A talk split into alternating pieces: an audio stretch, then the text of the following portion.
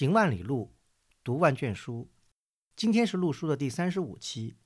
大家好，我是古村。陆书是一档讨论艺术和历史的播客节目。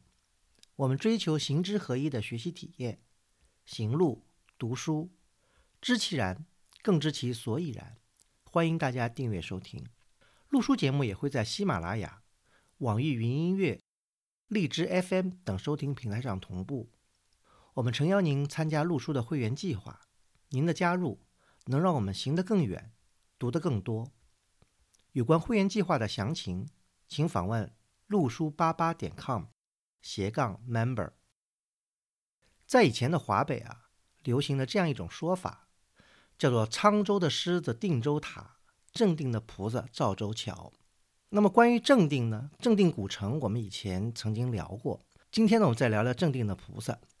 呃，正定菩萨所在的地方呢，就是正定城内的龙兴寺。呃，今天呢，我们非常高兴的邀请来了德哥同学，给我们聊一聊这个正定的龙兴寺。那么聊以前呢，先请德哥同学做一下简单的自我介绍。大家好，我是德哥纯义，我是工作单位呢在正定文保所工作。这个正定文保所五三年成立的，它的单位的设置呢就在龙兴寺内。嗯，好的。那么因为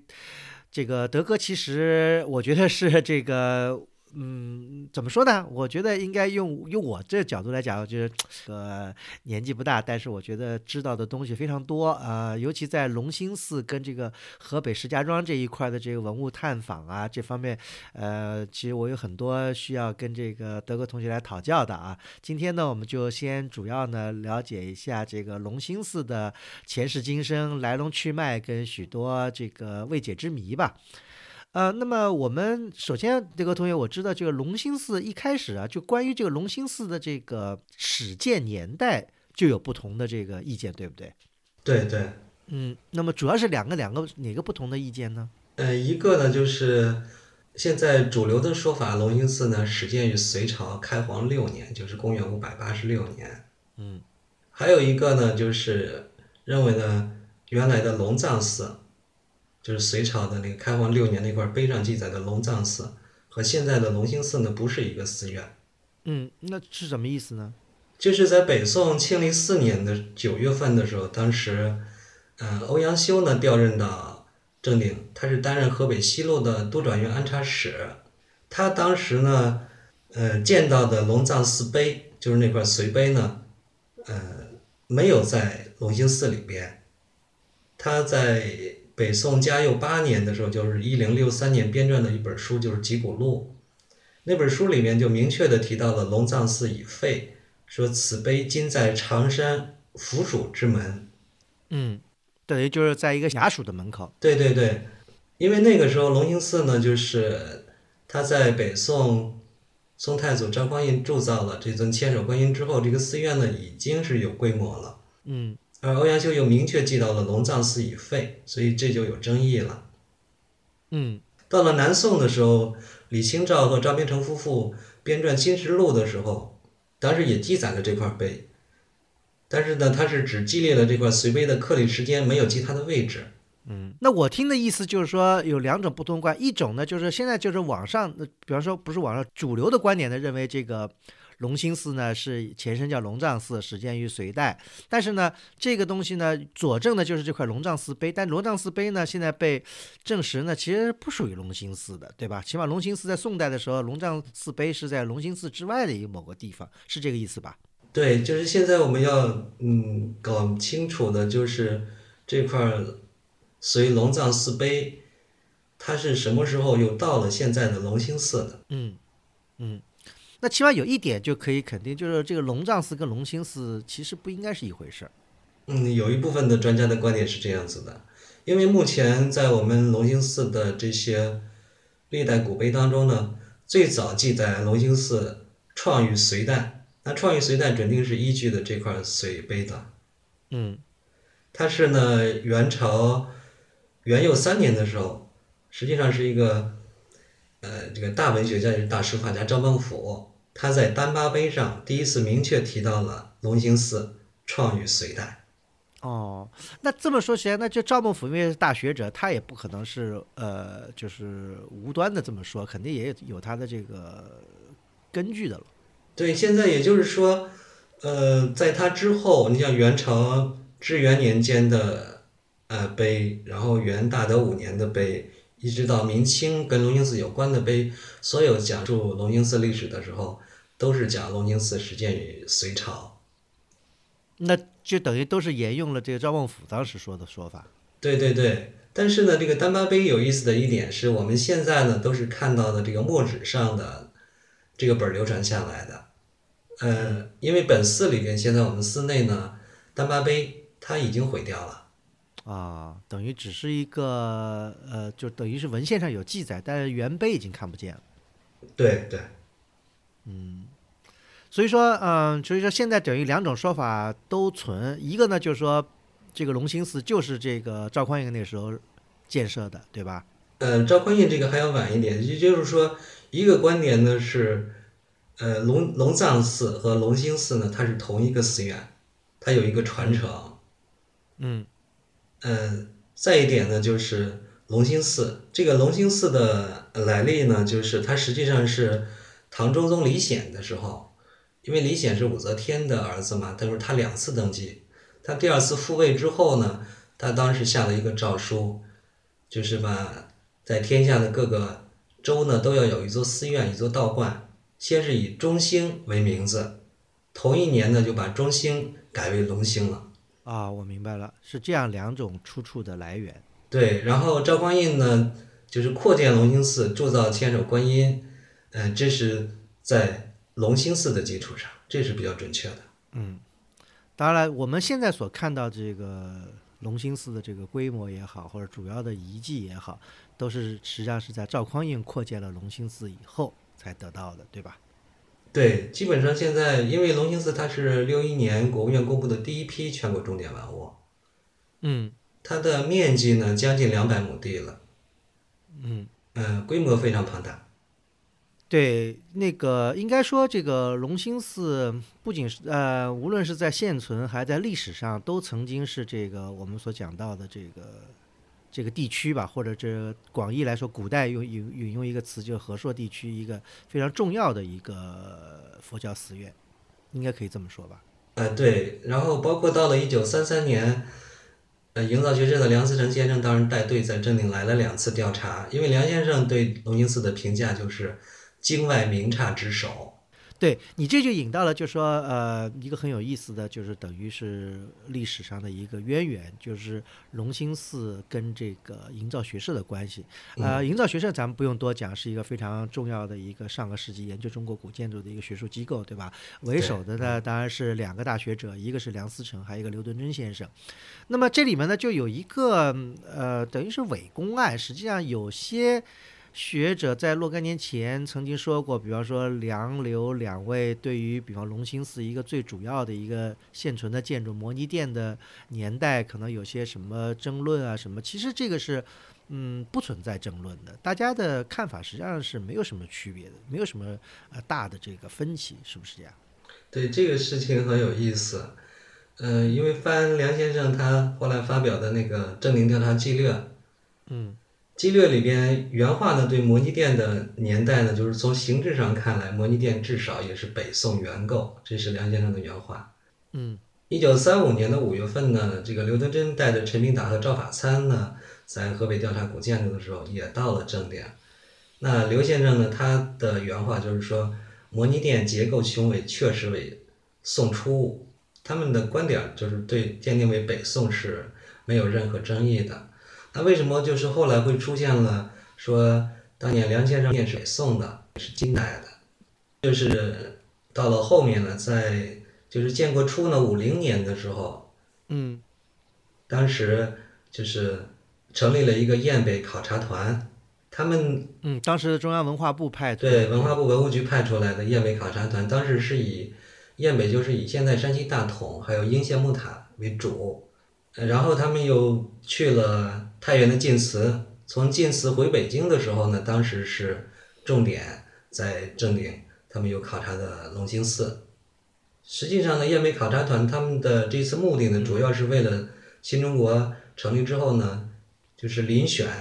首批呢要重点维修的这些木构古建筑。嗯那第一个，也就是他们这一次调查的时候，在这个调查报告里边就明确提到了，就是摩尼殿呢，它建于金代。嗯那当时你知道有什么根据吗？根据主要呢，就是摩尼殿它这个铺座，就是我们所说的斗拱呢，因为它出现了斜拱了。斜拱呢，在法式上是没有记载的。呃，梁先生三三年在正定调查的时候，也就是说他第一次见到斜拱呢，是在摩尼殿上。他是这一年的四月份来的，然后这一年的夏天七八月份呢，就到了大同，就调查了华严寺、还有应县木塔以及云冈。这个时候他就发现，在就是大同雁北地区呢，大量的辽金建筑上都用到了斜拱了。嗯，那么呃，其实这个问题后来在这个后就是后若干年以后，在摩尼殿的这个进行维修的时候，直接把这个问题就解决了，对吧？呃，摩尼殿呢，它是对，它是在七七年到八零年，呃，落架大修了，是在七八年的时候，当时在蓝俄以及斗拱的后尾上，一共是找到了三处，就是北宋的有准确年款的墨书题记，题记上面写的都是大宋皇佑四年，皇佑四年是公元一零五二年。嗯，等于这就把这个隆兴寺的这个建造年代等于基本上给确定下来了。对，也就是燕北考察团当时呢，他定位金代，这样和梁柳两位先生的观点就有变化了。有变化之后呢，呃，准确的后来又有人提出来的就是后来罗哲文了。嗯嗯呃，罗哲文呢，他是在呃齐英涛写的一本书叫《齐英涛古建论文集》里边，他在他的前言里边，罗哲文就明确写到了说，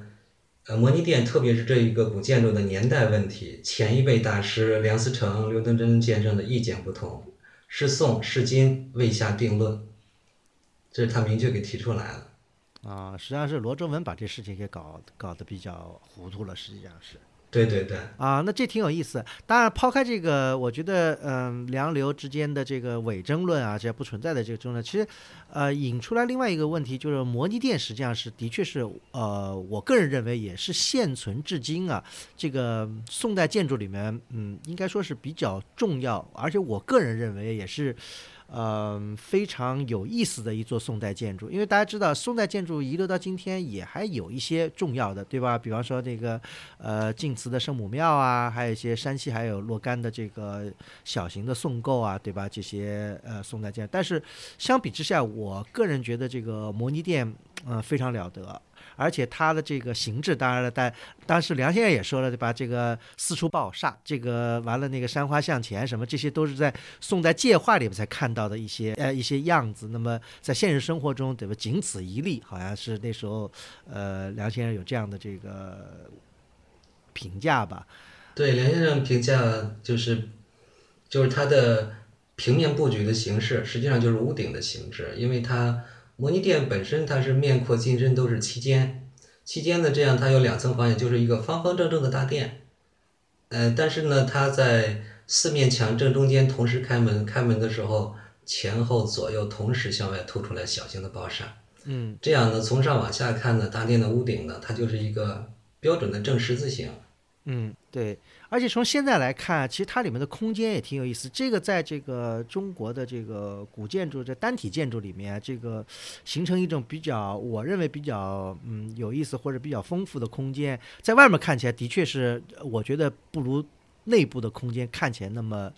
很有层次。对对对对对，很有层次。对，进去以后，它有这个所谓的这个先先抑后扬啊，我觉得还有一些重点突出啊。完了，这个整个里面空间看起来就是非常的有主有次。这点呢，在很多中国古建筑上，是因为它客观条件它达不到这样的一种效果，但我觉得摩尼殿还是呃达到了这种这种效果。对对对，然后还有一点呢，就是，嗯，解放后这些古建筑的维修，我看过的、走过的很多的实例呢，一个是晋祠的圣母殿，还有就是龙兴寺的摩尼殿，我觉得它基本上做到了，呃，我们叫它修旧如旧也好，修旧如故也好，嗯，对，因为摩尼殿它是落架大修了，呃，这个落架之前呢，它是在一九七二年的时候就已经备好料了，一直到了七七年才开始动工的。嗯，可想而知，就是说在那个年代，我觉得对一个古建筑的修复还是相对来说还是非常严肃跟严谨的。嗯，对，因为无论是备料啊，或者是修复方案的讨论、验证，到最后修复工程的完整这一套，不像就是现在，因为可能有些地区因为修复古建筑的数量比较多或者怎么样，就是有点这个嗯过于的快速，使得有些好像我觉得修复一个是快速，再一个就是，呃，好像换的换的太太多了。对该换不该换的好多东西都换掉，我觉得这一点的确，其实这个我们以前一直强调，就是修复古建筑一定要用最保守的方法，对吧？能够不换、能够不动的，就尽量不要去做，而不是去做去做一些一键复原的这样的这种工作。对，就是它尽量多的保留历史的讯息。对，是的，所以我觉得从这点来讲，其实我觉得龙兴寺还是蛮幸运的，因为他很早的受到了这个学术界的关注，尤其受到辽宁营造学社的这个测绘啊什么。但里面也有点遗憾的地方啊，就是营造学社曾经前后三次到这个龙兴寺来进行调查，对吧？嗯，对，呃，尤其是以这个第二次，就是一九三三年的十一月的那次调查为最详细，应该这么说，就时间可能花的最多。那么资料可能也当时记录的很丰富，但是呢，因为种种原因，这些资料，嗯、没有当时没有发表，后来又因为这个抗日战争的原因，这部分资料后来又都遗失掉了。这个的确是一个让人觉得是非常是遗憾的一件事情。很遗憾的事情，三三年四四月份的时候是梁先生他第一次来是带着他的测绘生莫宗江先生来的，嗯然后同年的十一月份呢是林徽因先生也就陪着梁先生就一起来了。嗯但是这一次呢，呃详细的测绘，我们目前能看到的是有一部分图片，但是文字的资料目前一直没有找到。嗯，对，这个就是比较遗憾，因为这部分资料遗失，因为呃，不仅是这部分资料遗失，梁先生跟那个营造学社的很多资料，因为抗日战争的原因就遗失或者是被损毁，所以这是非常令人遗憾的一件事情。对，好像我们看到的资料说，当时存到了天津的一个英租界的麦加利银行的那个地下的库房里了。那一年呢，天津的海水倒灌，说把图片的底底片给泡了，而是当时学社的社长朱贵朗呢，他就找人翻拍了两套图片，分别寄给了梁先生一套，给了刘先生一套。嗯，对，图片资料还是次要的，主要是我您刚才讲到的这个好多文字的这个资料啊，或者什么的，就或者还测绘的一些资料，就有点儿损失，这个是非常遗憾。这个比较遗憾。啊，另外还有一点就是少有人关注的是，在营造学社那个会刊上面，会刊上它有一个学社记事，嗯这个学社记事里面就提到了这两次调查之后呢，当时营造学社计划要出的几套书，里边就提到了，呃，一本呢就是叫《正定大佛寺》，嗯还有一本呢是讲正定城的以洋河楼为主的元代建筑的，它是分上下册的。呃，当时呢，学社记事当中呢说在编印当中，但是这套书后来我们谁都没有看到。啊，这这这就是更遗憾的事情。原来等于是当时他们没有在就是营造学士的会刊上发表，就准备单独成书，结果单独成书没有出来，也可能因为什么原因，结果这资料呢等于后来又遗失掉了，是这意思吧？对，应该是到了三七年抗日的时候了，已经来不及了。对，所以有些事情的确是历史的遗憾。啊、其实我们现在回过头来，就简单的再把隆兴寺勾勒一下，因为我们现在看到的隆兴寺基本上是由这个现存的或者已毁的，大概是有这么几进。一个呢，一开始是天王殿，对吧？天王殿后面呢是是大觉六师殿的遗址。对这个大觉六师殿呢，其实也是个非常主要的殿宇，对，呃，它是面阔九间，尖深六间的。对，呃，据说应该是跟现存的有些我们看到的辽代建筑，比方像是奉国寺，我看到一个很有趣的数据是，正定文保所的当时的搞建筑的专家们，他们就是把奉国寺，还有就是大同上华严寺的大雄宝殿，以及大觉六师殿这个平面布局啊，他们用数据做了一下比较，就发现呢，嗯。呃，就是大觉六世殿的它的建筑面积达到了啊一千八百七十八平方米，它比奉国寺的大殿还多了五十平方。那么当然很遗憾，因为这个大觉六师殿在营造学社去考察的时候就已经不存在了，就已经塌毁了。对它，它是目前可以准确确认的，就是大觉六之殿，它在一九零八年的时候就已经基本毁了。因为日本有一个学者叫桑原之藏，嗯桑原制造呢，它是一九零七年的时候，当时日本文部省选派到中国的一个留学生，他在中国做了四次呢，就是旅行，用了两年的时间。其中第二次呢，他的路线就是山东和河南。他从河南返京的途中呢，用了半天的时间，就在正定。然后呢，他在正定还住了一夜。嗯后来呢，就是他的考史游记就出版了，这里边呢就有一张目前非常珍贵的，就是大觉六师殿的一张老照片。嗯，那这张老照片上能看到什么呢？这张老照片上就是它的屋顶就已经呃完全没有了，塌掉了，但是它的梁架还在，而且四周的墙还在。哦这可能就是大觉六师殿现存的唯一的一张，等于是，呃，就是一还有骨架的照片。嗯，还有一张就比这个还要早几年，但是那个呢是拍的一个远景，就是一九零一年，法国人有一套照片，嗯，其中的一张远景啊，它也也是拍摄到了大觉六师殿。嗯那么就说从这个照片可以看到，就大觉六师殿等于是一个呃，如果等于是面阔九间，等于是是一个单檐五殿的一个建筑，是不是？对，现在很多人说复原呃流失殿的时候呢，依据奉国寺辽宁义县奉国寺那座大殿完全可以，但是很有意思，就是一宋一辽，呃，供的都是过去七佛，而且奉国寺的大殿面阔也达到九间了，基本上尺寸就非常接近。嗯，对，这是非常有意思的一个现象。嗯，那么就说我们刚才讲到，就说大觉六师殿后面就是摩尼殿。那么摩尼殿刚才我们讲了，摩尼殿后面，那么实际上现在呢是有一个清代建的一个戒坛，戒坛，对，对清朝康熙朝的。对，但是呢，呃，很多学者呃考证以后认为呢，其实这个戒坛的这个基址呢，实际上原来是一座塔的基址，对不对？对，嗯，很多专家的观点比较倾向于，就是他是隋文帝当时下令呢，在衡州建的那座舍利塔，那个塔基留下来了，嗯嗯。后世呢把它改造成戒坛了。嗯，改造的时间呢，因为我们寺院里边在文保所保留了一本乾隆十三年编撰的寺志。呃，寺志对戒坛的描述，第一句话呢就提到了说戒坛旧名舍利塔，啊，然后寺院的元朝的碑上还记载有这座塔，但是到明朝的碑上就没有了。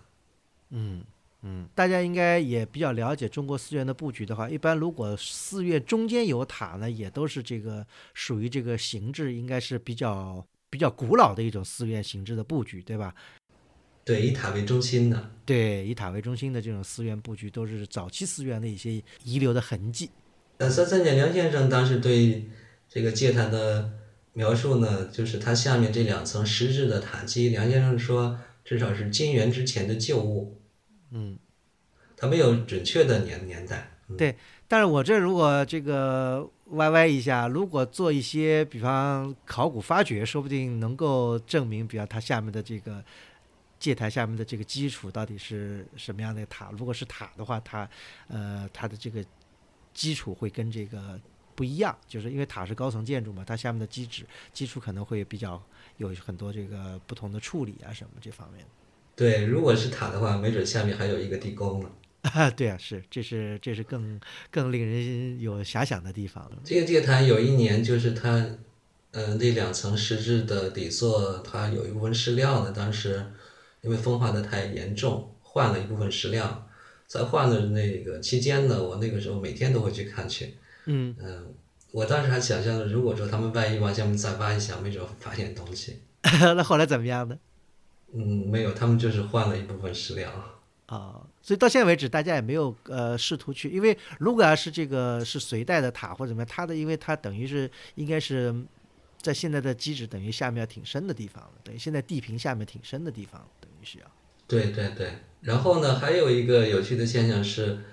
在敦煌六十一窟当中有一幅大的五台山图，嗯。呃，五代的那幅五台山图上啊，在它的一角呢，它就呃画的古代的正定城，那个时候叫做镇州，嗯。就河北到镇州，因为明确已经标出来了。呃，其中呢画的正定在城墙里边呢，中间呢是一座府衙，在靠近东门的地方就画出来一座寺院，那个寺院的正中间呢，就是画的一座三层的一座舍利塔，他没有写这个寺院的名字。后来的有人考证呢，就是认为呢，那就是现在的呃正定的隆庆寺。嗯，对。那如果是这个大五台山图的这个是比较写实的话，那也是给这个正定的隆兴寺等于勾勒出了一个大概那个唐到五代时期的一个面貌。对对对，然后梁先生的学生就是清华大学建筑系的郭代恒教授，嗯呃，在他写的书里面，他就已经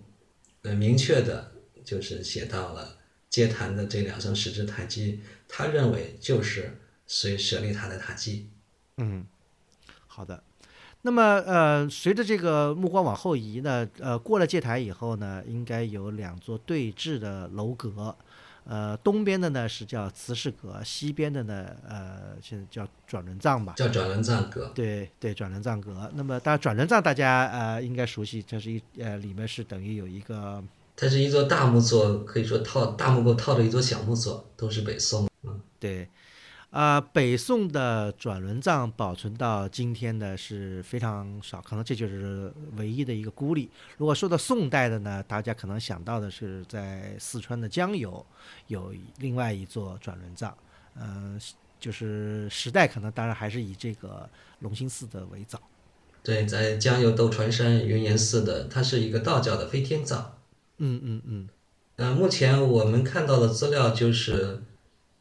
古代寺院留下来的木质转轮藏一共是五个，还有一座石质的，也就是一共是六座。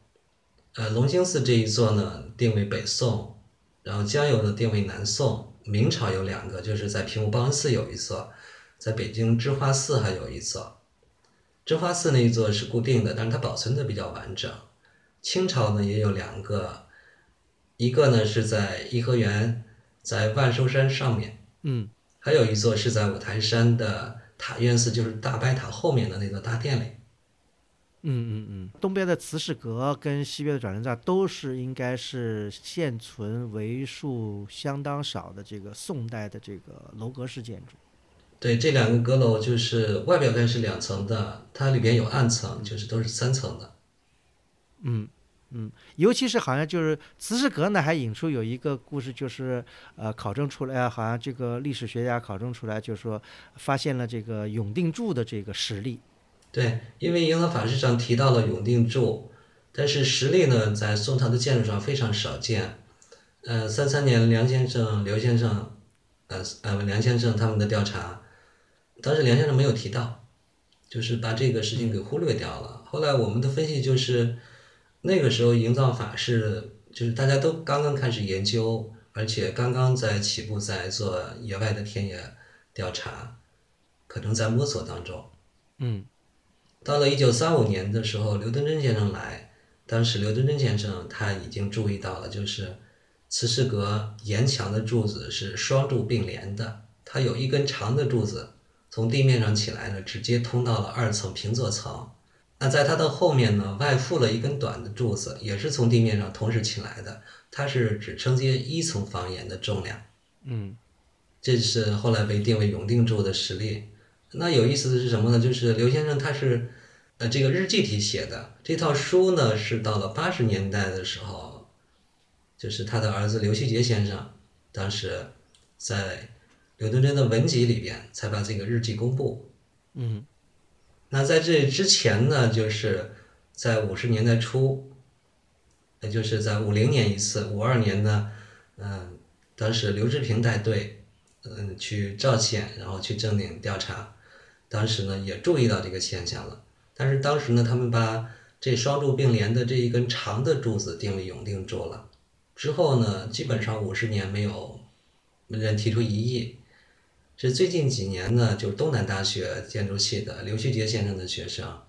叫马晓，他出过一本书《中国木楼阁》，这里边呢就详细的用了一个章节来论证到底哪一根柱子才是永定柱。嗯最后呢，观点呢就是，呃，和前面的观点完全是相反的。他认为是因后面这一根短的柱子才为永定柱。嗯，这很有意思啊。哎，其实我们河北还有一处有永定柱的实例，但是它的年代不是宋，是元代的，嗯就是在保定定兴县的慈云阁。哦，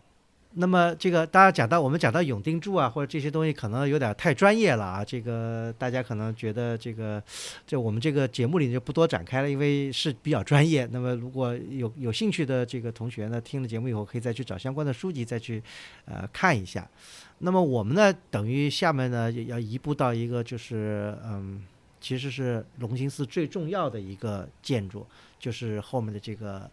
大佛楼或者叫大悲阁，对吧？这个呢也是这个，就是因为龙兴寺俗名叫大佛寺，那也是起源于这个大悲阁的里面的这个千手观音像，它是北宋初年的时候，就是大宋的开国皇帝，当时赵匡胤呢下令从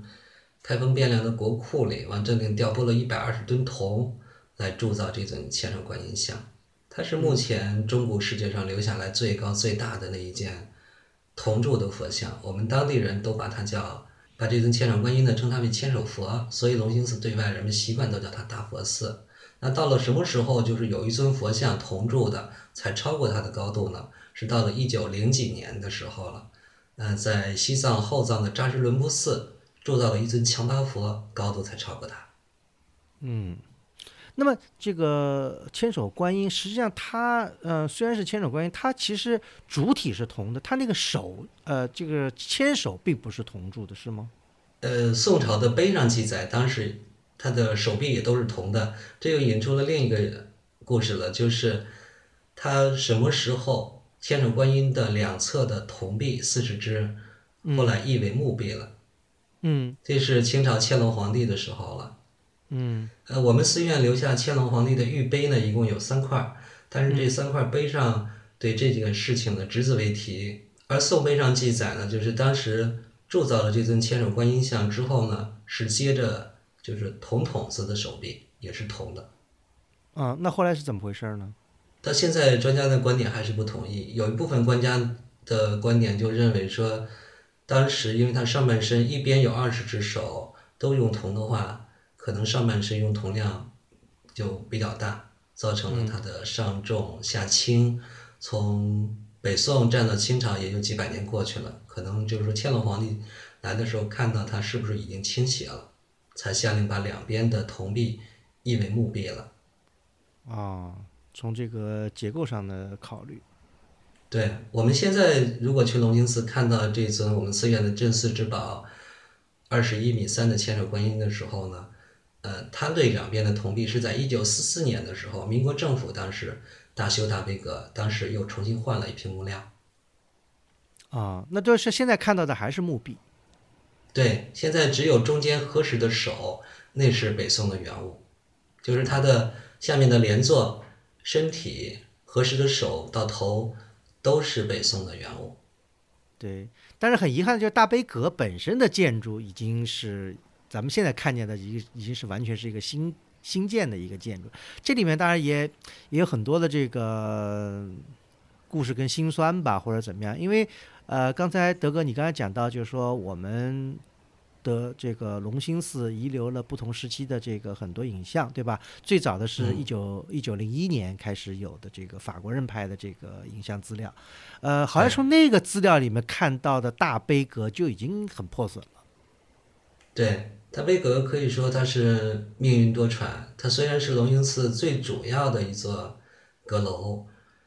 呃，但是呢，历史上就记载了，就是呃比较严重的一次，它的屋顶呢被塌呢是在明朝嘉靖年间的时候。嗯然后清朝的时候，由于呢就是当时呢就是社会的比较各就种种的这种古迹都已经破败了。呃，法国人拍的，在一九零一年拍的这套照片上呢，可以看到它的西北角那一段呢就已经完全塌掉了。然后到一九零七年到一九一二年之间呢，日本有一个非常有名的摄影师叫山本三七郎，嗯他呢当时在北京呢，就是霞公府路，就现在王府井大开了一个山本照相馆。从他那里边，后来我们看到的照片就发现了，就是一层以上，大悲阁一层以上已经完全塌掉了。当时千手观音已经露天了。这个露天呢，一直到了到一九二五年的时候，瑞典的汉学家许仁龙当时来，他拍的照片也是露天的。到三三年梁先生来的时候，龙兴寺的最后的一任方丈纯三，当时是在这个千手观音，它下面这个底座就是那个北宋的大须弥座上建了一个非常高的高龛。当时为了保护这尊千手观音，就是这个大殿里边的彩塑和壁画，通通都不要了，这些都后来都失去了。对，这个是非常遗憾的，因为在营造学社的遗留下来的照片里面，可以看到，就是大悲阁里面那个遗留的这些壁塑啊，对吧？这些还是相当精美的，应该是也是宋代时期的遗物。对，嗯，说是宋朝呢，是梁先生在《正定调查记略》里边，他也明确提到了，就是他对这个壁塑的年款呢来历呢，是因为在他三三年四月份来正定调查古建筑之前，当时呢，燕京大学、燕京学社在顾颉刚和许地山的带领下呢，也来了一次，他们是三三年的四月二号到的，就比梁先生早了那么十几天。当时是许地山给他提供，说在这个壁塑上发现了北宋的年款了。这个真的是，这个真看得非常令人遗憾，因为北宋的 壁塑啊，到后来就是居然就是后来就在等于就在梁先生的这个这几年的目睹下，等于就烟烟消云散了，对吧？对这，个不光是梁先生，三五年刘敦桢先生来的时候，刘敦桢就非常担忧，嗯因为他就看到了是当时的方丈是在那个宋朝须弥座上起来，就是起砖盖这个高龛。他觉得呢，这个高龛建起来之后，首先呢，这个须弥座它会下沉，嗯然后呢，就是四周的墙壁呢，它都已因为屋顶已经露天了，呃，有修这个高龛的，有施工，这些彩塑都是泥塑的，就毁掉的特别的严重。它原来大悲阁的彩塑是非常辉煌的，包括我们司志上也都有记载。呃，梁先生他们拍的图片上也可以看到，日本人拍的也可以看到，就是整个大悲阁以千手观音为中心，它的周围的沿墙壁上，当时呢一共是就是一幅是观音变、弥勒变、文殊变和普贤殿，就是这四位大菩萨带领他们的部众是整臂的，都是这样子的。嗯，因为说到底，大悲阁是这个龙兴寺的最主要的主体建筑。对，它也是建的最早的。对，应该也拥有这个当时应该是就是说，呃，最好的这个很多的这个艺术作品在这个大悲阁里。对，因为大悲阁它首先是为了铸造这尊千手观音盖的这个高阁，它是北宋就是直接涉及到宋太祖赵匡胤了。嗯嗯，包括这个千手观音，它铸造的铸造好了之后，当时已经是到了宋太宗赵光义的时候了。当时就提到了，就是从开封府，从当时的国都开封呢汴梁派了一个高僧，这个穷法和尚，让他呢到正定主持龙兴寺专事佛阁。嗯，那么就是这个大佛当时铸造了多少时间呢？呃，这个问题，这是去年我们刚刚刚解决的问题，因为在龙兴寺留下的这五块宋朝的碑上，呃，有一块碑是断碑，就比较晚，是徽宗赵佶的时候呢。在徽宗赵佶的时候呢，当时他给大悲阁赐了一个名字叫天宁观音阁。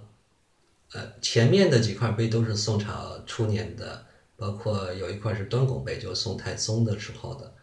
那块碑里边，这几块碑明确就提到了，说这个千手观音呢，它铸造开始的时间是大宋开宝四年七月二十日。开宝四年呢，就是公元九百七十一年。嗯但是它铸造好的时间，所有的碑上都没有记载。嗯那去年的夏天的时候呢，当时我和我们文保所的老所长，也是我的老师，当时他来寺里呢去看就是后面花园当中的一块碑。我们从大悲阁后面呢，它有一个殿是明朝正德年间建的米陀殿，在米陀殿里边呢就放置了很多的呃造像，在有一尊铜的韦陀像的下面，它有一个拼凑的底座，那个底座上的之前我是关注它，它上面是有刻铭文的。呃，里边我比较感兴趣的是，他提到了一个一个僧人，他前面呢是带了，呃，就是两个字的，叫勾当沙门。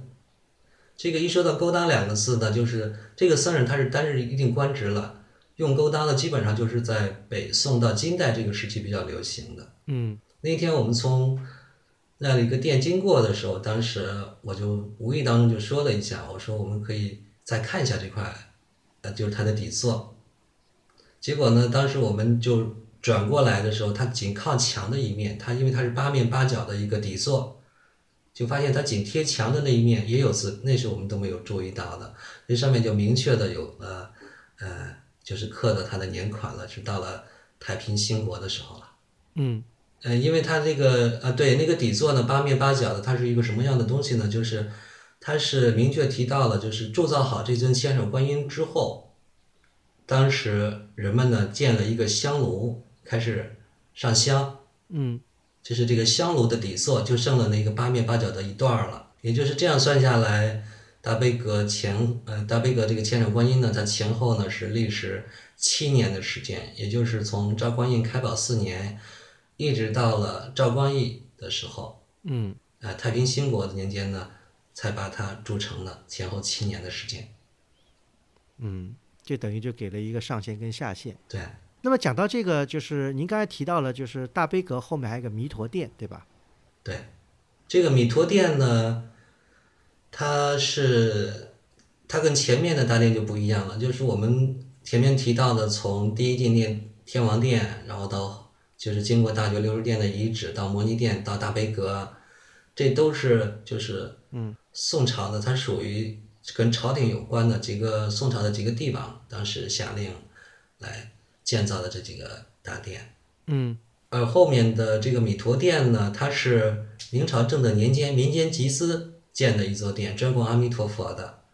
当时为了建这个殿呢，在《龙兴寺志》上就记载了，说当时从五台山的大竹林清凉寺请回来一个高僧孟唐，由他来主持的。嗯。啊，那等于就是这个殿就跟这个宋代的这个呃寺院的规制没有什么太大关系了。对，也就是北宋的时候，那最后一重大殿就是现在的大悲阁，而弥陀殿是明朝扩建的。嗯，因为讲到这个大悲阁啊，因为大悲阁它不只是一个楼啊，它等于大悲阁是中间这个主体建筑，它两边还有两翼，对吧？一边呢是这个御书楼，一边是吉吉庆庆阁，嗯，阁，对。这样的形制呢，实际上被乾隆皇帝用在了北京的多处建筑里面。对，嗯乾隆皇帝不只是就是仿照大悲阁这一组，因为它是三个阁楼组成的。嗯，你像雍和宫的最后的那一重殿，对对，也是这个样子，还包括还包括这个已经毁掉的北海的这个呃善福寺，对吧？对，呃，善福寺不光是那个大殿，包括里边的那尊千手观音像，也是乾隆皇帝仿照的龙兴寺这尊千手观音。对，是的，同时还有一个地方就是承德的那个普宁寺那尊木雕的千手观音。嗯，呃，所以这个当时来说，这个龙兴寺的影响还是非常大的。对对，嗯，这很遗憾，当然这个时事沧桑啊。再讲回来，这个大悲阁，大悲阁后来就是在这个三十年代被改建，对吧？完了，那个宋代的壁塑也被毁掉。那么到了四十年代，好像又有又有改建。对，到了一九四三年的时候，呃，当时寺内的方丈纯三，他主要是当时就是民国呢河北政府的那个省长叫吴赞周，他是正定人，他对自己家乡的这些估计也是比较关心的。呃，吴赞州呢，他和日本人走的又比较近，所以呢，当时他就以民国政府的这个号召呢，就是让民间集资啊，人们捐款来修大悲阁。那纯三呢，当年就是在梁先生三三年见到他建那个高龛，基本上就是用了十年，到了四三年、四四年就开始重修大悲阁，但是当时募捐的钱数并不是很多，方丈纯三呢还专门到北京和天津去募捐，募捐的钱数也不够。那回来之后呢，呃，采用了一个权宜之计，就是把当时两侧呢大悲阁两侧保存非常完整的这个玉树楼和极静阁给拆掉了，用这两个配楼的木料来重修大悲阁，这样呢把大悲阁的面积就给缩小了。所以这也是一个非常遗憾的事情啊，因为 为了修这个大悲阁，结果呢把旁边两个，结果呢这个大悲阁实际上修好以后，这大悲阁呢也没有保留到今天。嗯，保留到九七年，嗯，九七年的时候，嗯，对，九七到九九年，就是复原两边的阁楼，然后又重建了中间的主体大悲阁，就是我们现在看到的大悲阁了。对，但是现在看到的大悲阁并不和这个等于被拆掉的宋代的大悲阁是一个样子的，对吧？对，它不和宋制。呃，如果说现在我们进到大悲阁里边，一进门呢，抬头去看千手观音的时候，会发现呢空间非常的逼仄。对，这也是在九七年到九八年，就是大悲阁开始施工了，已经开始建造了。当时呢，因为第一次做探方的时候，当时没有没有明确找到北宋的，就是大悲阁它当时的基址的那个位置是在施工当中，后来就发现再往外扩一大间才是宋朝的大悲阁的基础了，等于就少了一大间进身上。少了一大间。呃，这个是我觉得怎么说呢，也是一个就是遗憾的一个例子，就是在复建古建筑的时候，如果不做一个非常深入的前期研究的话，就会带来很多的遗憾。这是当然，这个只是我觉得遗憾之一。还有就是有人说这个大悲阁的这个复建，对吧？呃，可能过于的匆忙或者时间过于的紧张，所以所使用的木料啊或者这方面呢也有一些问题，以致导致好像就是建成以后不久，好像就有什么木料开裂啊。对，柱子现在明显看到有一些是开裂的。实际上呢，就是找到宋朝基址之后呢，它解决了很多问题。嗯因为大悲阁它的一层是复结周匝的，就是它有一圈回廊的，嗯。再配合丝质上对整个大悲阁里边，它描述是非常详尽的，就讲它的呃各个宿壁的位置，你比如说在西侧和东侧，就是北墙的西侧和东侧，嗯。当时呢，就是燕京大学拍的那张照片上，明确就拍出来，就是它是做了一个山洞的样子，是一层一层的小佛。嗯我们司制上就明确记载，它西边的叫西千佛洞，东边的叫东千佛洞。嗯然后还有就是它的壁画，原来因为我们不知道，就掌握不了大悲阁它宋朝的这个基础，就是如果把彩塑全部排列进去之后，那些壁画就没有地方排列了。嗯那再扩一间之后呢，就发现呢，它因为它有回廊啊，它的壁画就有地方可以放了。啊，这都是后来才发现的这些对对对，事情，嗯，所以这个东西的确是让人觉得，嗯，就大悲阁从大悲阁的前世今生啊，就能看出这个这个古建保护的一个问题啊，就是怎么样来修缮，怎么样来复建，这些都是呃非常其实值得仔细研究的很多问题。没有研究好就仓促上马或者做的话，就会留下很多的这个历史的遗憾。对对对。今天的大悲阁就能非常看出来。哎，古森老师，我还想起一个事情了，就是我我看到一种观点，就是说是宋和辽在它的边界的地带，呃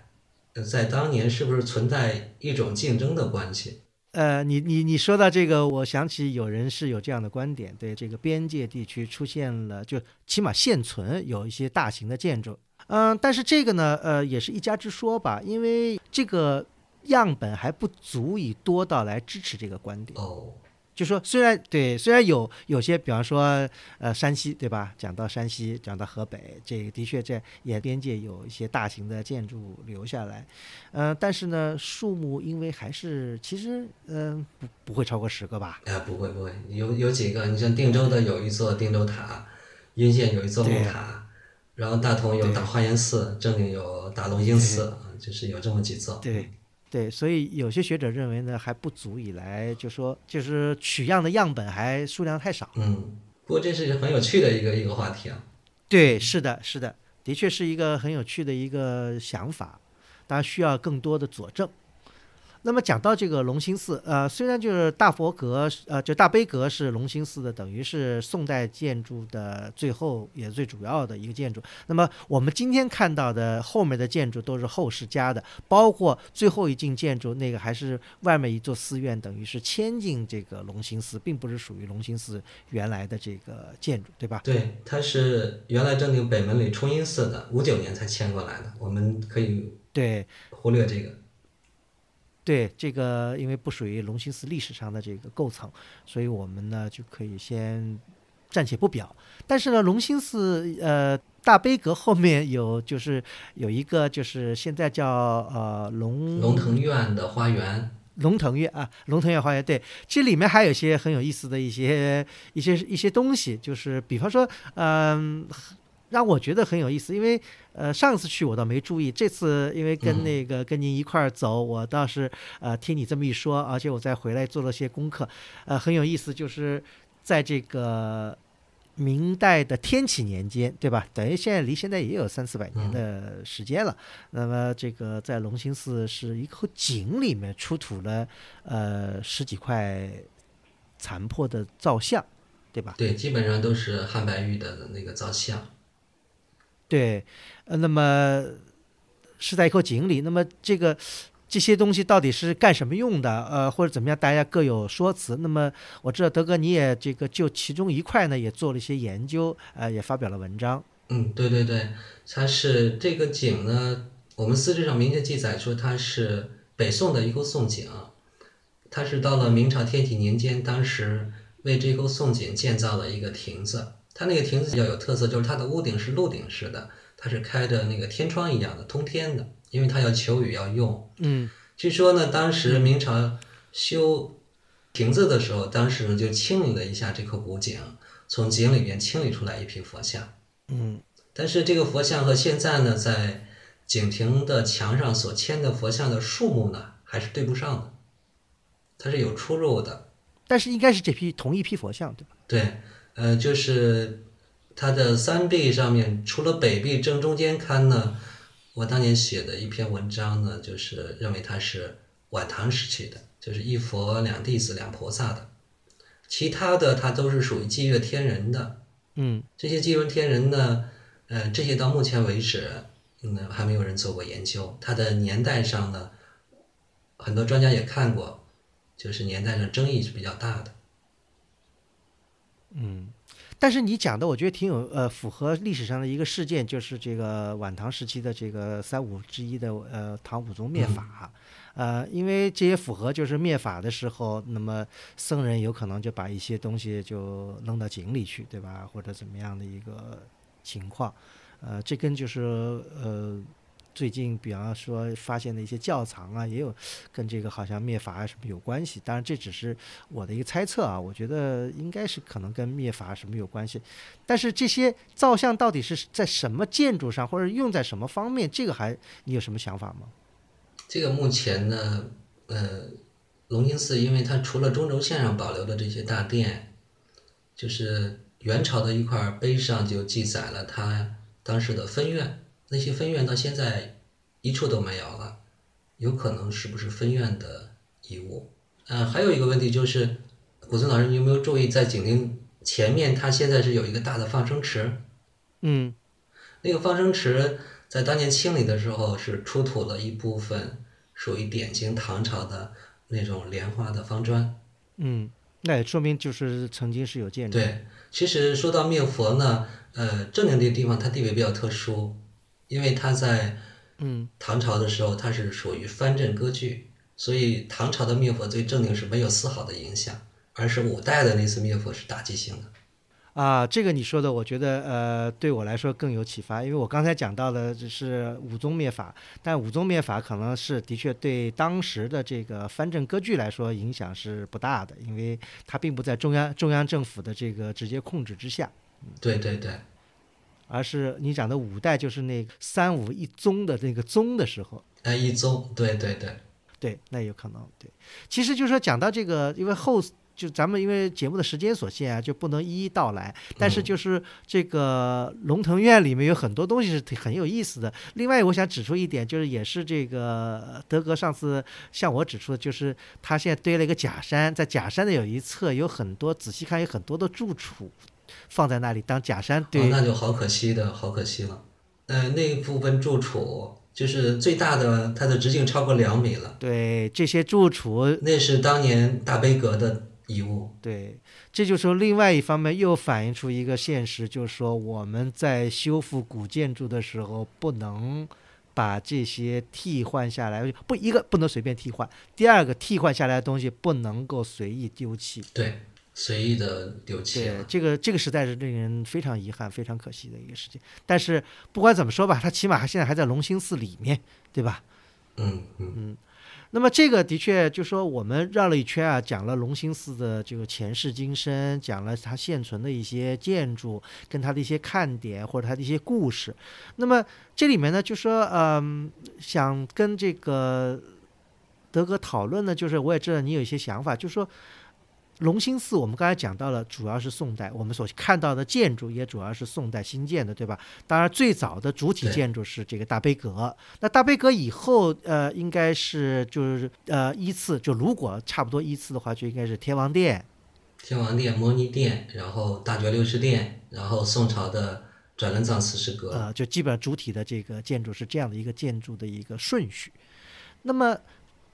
在龙兴寺整体的这个布局或者造像，或者这个它这个，或者说我们用现代的词汇讲，就是说在设计方面，它有些什么想法？嗯、我的观点是，就是因为它是本身这座寺院，它是在宋朝初年突然有了皇帝的介入，嗯就是铸造这尊千手观音。嗯那铸造这个千手观音之后，就是寺内原有的僧团，他们在建其他的殿的时候，因为千手观音它是密教六观音之一，嗯就是是密教的。那么在建其他大殿的时候，它的佛像的布局上面和它这尊千手观音有什么关系？目前能见到的龙兴寺呢，保存最好的就是摩尼殿了。嗯摩尼殿里边，嗯，它是在佛坛上是五尊佛像都是北宋的泥塑，就中间呢是释迦佛，然后他的两个弟子，在外侧呢，东侧是文殊菩萨，西侧是普贤菩萨。这是我们都知道，这是华严三圣。嗯华严三圣，加上呢，它在这五尊佛像的背面，在悬素山上，它是有一座自在观音像。这座自在观音像，这是去年的时候，由于敦煌研究院的专家呢，在修复摩尼殿壁画的时候，他们对这个悬素山呢做了一下除尘，而且用仪器呢是检测过里边的木骨的成分的，就发现最早的也是北宋的，但是它碳碳化的就比较严重了。嗯那就可以确认，就是北宋的时候，在这个玄素山上，它就是有一尊呢自在观音像的。嗯我们所说的这个自在观音像呢，它包括后面这个玄素山，它同样出自《大方广佛华严经》，就是在《华严经》最后一品当中呢，讲善财童子五十三参拜会五十三位大士，他就到了普陀珞珈山了。嗯，所以他是普陀珞珈山观音。而有这座就是自在观音像呢，它引出来的就是后面的千手观音像。也就是说，它是先有的千手观音，但是它在后面建大殿的时候，这个寺院僧团可以考虑出来的就是它本身它是属于华严信仰的。在华严的讲究呢，就是重重无碍，就是含摄。那么，因为佛经上明确就讲到的，就是千手观音呢，它是释迦牟尼佛在普陀珞珈山观音宫殿宣讲的这部经。嗯那就有普陀珞珈山观音，就对应上了千手观音。就是我们先把呃戒坛忽略掉，就是可以看到千手观音它正对着的就是现在的这尊自在观音像。啊。那您的意思就是说，呃，其实在这个佛像的这个配置上，就是说，实际上就这个龙兴寺也基于这个千手观音，就是后面的这个大悲阁的千手观音，那么它就依照当时比较在北方中国比较流行的《华严经》来设置了整个这个龙兴寺的这个佛像的这个配置。对佛像的布局啊布局，嗯，嗯。我们还可以有一点佐证的，嗯。就是摩尼殿名称。嗯我们知道中国很多的供奉释迦佛的大殿都叫大雄宝殿，或者叫它普光明殿。对，而摩尼殿这个名称的来来历呢，它就是出自《大方广佛华严经》。嗯大方广佛华严经在历史上一共是有三三次翻译，就是三个译本儿。它最全的那个译本儿呢是唐朝武则天时期，当时有高僧义净翻译的，那里边呢就呃讲到了释迦牟尼佛讲大方广佛华严经，他是在七个地方讲了九次，用了二十一天把这部经完整讲了一遍。其中的第六次呢，就是在他化自在天宫模拟宝藏殿来讲的。嗯那模拟宝藏殿就是简称为模拟殿了。啊，是这样的意思。呃，这个很重要，因为大家有些不明就里的人，还容易联想到摩尼殿跟历史上的摩尼教，这是完全没有任何关系对，对，嗯嗯嗯，这是一方面，就是因为摩尼殿是最完整的，它也是现在的核心的一座大殿了。我们再往前就是大觉六师殿，大觉六师殿它遗址上虽然只剩遗址了，但是它这个现在都知道的，就是它是供过去七佛的，嗯它是供了七尊佛。那过去佛就是到摩尼殿，摩因为释迦佛他是现在佛，嗯我们再往后转，就是在后一个院落当中，在慈氏阁，在那个配殿，慈氏阁里边供的慈氏菩萨就是一尊弥勒菩萨像。对，慈氏实际上就是弥勒。对，也就是说，我们从前面那殿可以看出来，它一个关系是什么呢？就是过去、现在、未来，嗯，它是三世传承的一个体系。这样一种顺序，嗯，是的。另外一个好像就说，呃，你讲到的，比方说这个华严三圣后面是这个密教的这种观音的这种配置，好像在这个太原的天龙山的第应该是第十窟吧，就是最大的那个窟，最大的那个大佛窟里啊，对对对，好像也是类似于这样的一种配置，是吧？它是华严三圣配置的是密教的另一层观音，就是十一面观音。对的，对的，它不是千手，它是十一面观音，对，对，因为密教六观音的十一面观音是最早的是最早就是密教六观音译出来的一部经典，嗯之后呢是如意轮、不空卷所，嗯然后再到后来是千手观音，但是千手观音的地位是后来居上的。嗯。对千手观音它实际上是属于密教的一种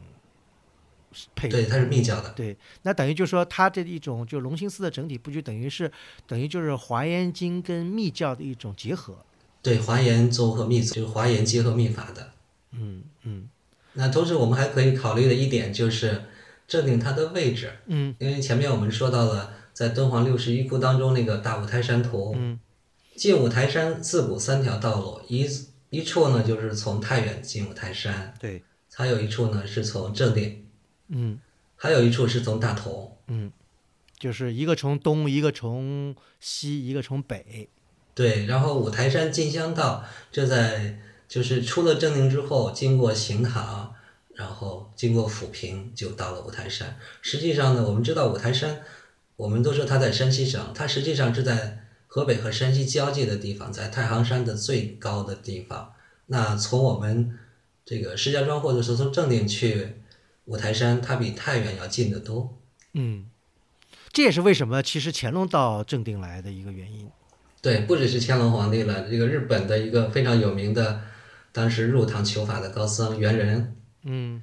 猿人有一本书叫《入唐求法寻礼记行》，嗯。那里边因为猿人来中国的时候，当时他先到长安，可是他来的不凑巧，他赶上那个唐宗灭佛了，嗯。他就跑到河南，河南待不下去之后呢，就进入到河北。呃，他是讲呃他的有一段日记呢，就记载了从赵州，然后到正定，然后从正定呢进入五台山的进香道，到的五台山。嗯，是的。那么这样的话，就等于正定的龙兴寺，等于就是在去五台山，等于是呃朝圣的一路上的一个很重要的一个，等于是终结点。这一处大的寺院了，嗯。嗯嗯嗯然后五台山呢，因为它我们知道五台山是文殊菩萨化现的地方，呃文殊呢又是这个华严宗华严宗的当时一尊非常重要的一尊大菩萨。嗯。然后五台山到了唐朝开元年间呢，就是开元三大士，就是就是把纯密带到中国的啊，就是不空，他也就到了五台山，所以五台山又成为密宗的根本的道场了。这样呢，在五台山本身，它就是华严宗和密宗就结合了。嗯，包括受影响的不只是正定的龙兴寺，呃，就是五台山外围辐射的大同的大华严寺，就是它周围的很多寺院，基本上就是受五台山的信仰的影响。包括就是龙兴寺。对，嗯好的，啊，那么我觉得这个，因为我们的时间吧，呃，基本上就是这么多。那么呢，我觉得这个还有很多跟这个德格意犹未尽的地方。呃，其实呢，我们也非常这个欢迎可以跟这个德格，如果有什么问题呢，也可以通过微信跟德格进行联系。我们也会把德格的微信呢，啊、放在我们的主页上。嗯、那德哥呢，我们这个再次非常感谢你有时间跟我们来这个讨论这个龙兴寺的前世今生。呃，希望呢我们有机会呢还可以跟你在一起同游龙兴寺。好的，欢迎大家呢到正定来参观。正定呢，它不只有龙兴寺，在正定城里有九九处全国重点文物保护单位。嗯，好，行，那么我们一定有机会再次拜访正定跟龙兴寺。好，谢谢格格。好，谢谢。这一期节目就到此结束，感谢收听。如果您想了解更多的内容，请阅读本期节目的会员通讯。陆书智友微店是购买会员计划和会员通讯的主要渠道。我们的节目在每月月中和月末上线，在陆书八八点 com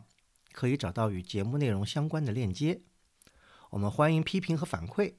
您可以通过陆书的微信公众号联系我们。也可以发邮件至陆书八八八八 at outlook 点 com。再次感谢您的收听，我们下期再见。